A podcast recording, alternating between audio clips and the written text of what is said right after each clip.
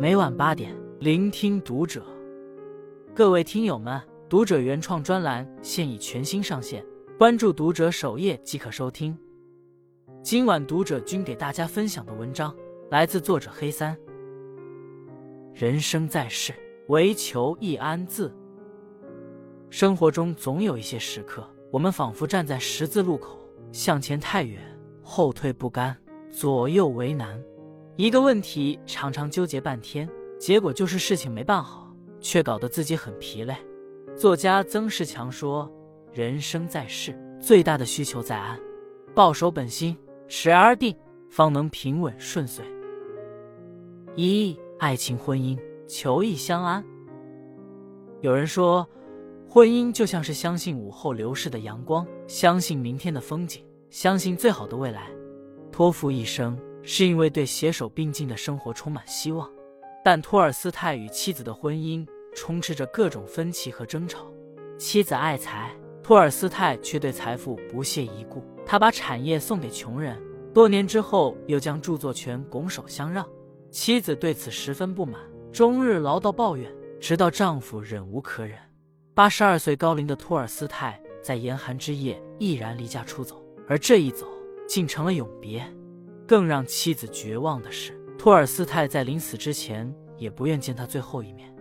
婚姻中互不妥协的终点就是彼此悲凉，所以在双方发生分歧时，彼此迁就就显得尤其重要。他直接决定了夫妻双方能否和谐共处。钱钟书和杨绛夫妇年轻时有一次，因为对一个法文单词的发音意见不合，吵得很凶，甚至在公开场合也针锋相对，闹得很不愉快。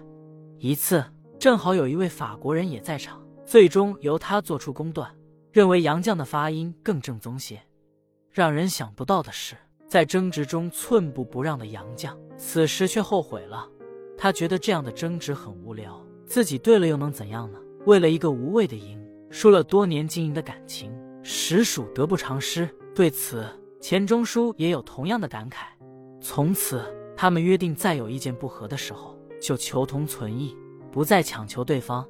婚姻说到底是两个人的结合，既是两个不同的个体，就难免会出现分歧。面对要携手一生的伴侣，针锋相对的结果。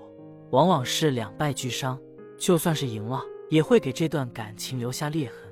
所以，彼此尊重、包容，多一些感激与体谅，婚姻才能长久稳固。二，为人处事，求一心安。荀子《修身》中记载：“身劳而心安，为之；力少而意多，为之。世事百态，良友参差迷人也，何以抉择？唯有心安。”东汉时期，荆州刺史杨震举荐王密担任昌邑县令，后者心怀感恩。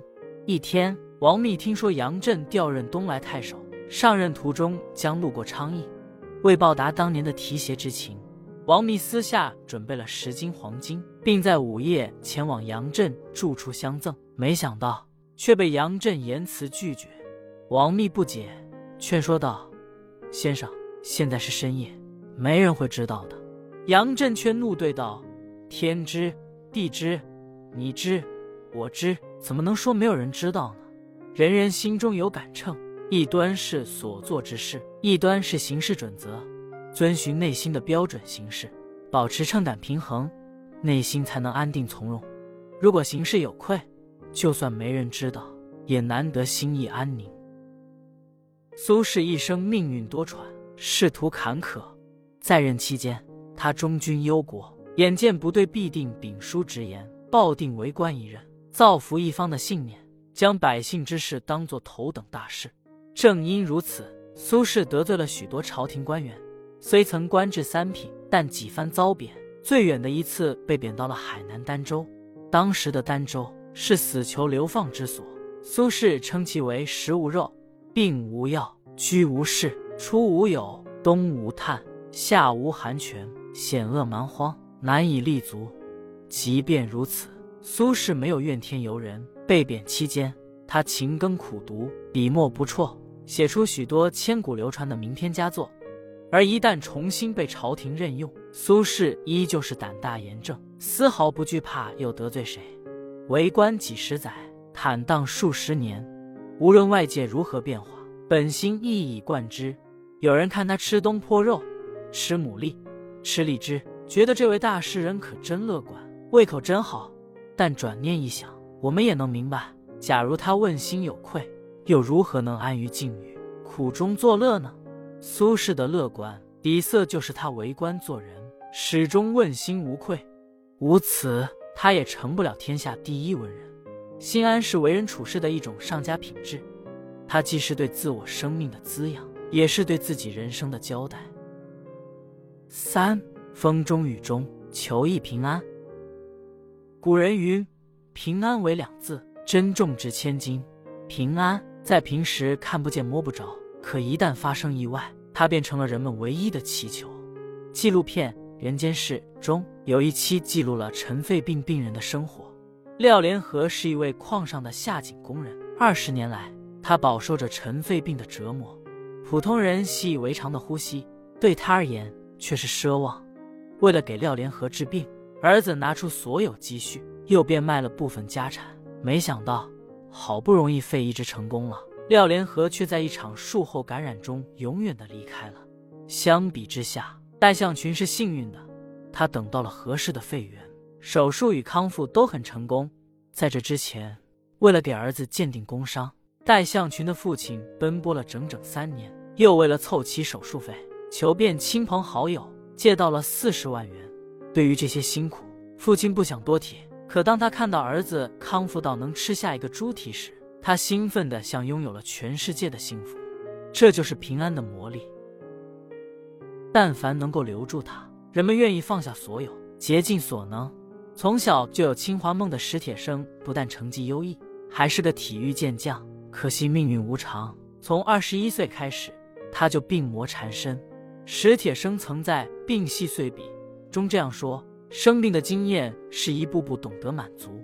发烧了，才知道不发烧的日子多么清爽；咳嗽了，才体会不咳嗽的嗓子多么安详。刚坐上轮椅时，我老想，不能直立行走，岂不把人的特点搞丢了？便觉天昏地暗。等又生出褥疮。”一连数日只能歪七扭八的躺着，才看见端坐的日子其实多么晴朗。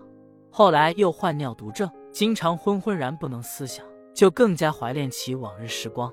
想起王小波的话：“生活是个缓慢受锤的过程，且往往是拥有时没察觉，失去后才惊觉之前有多好。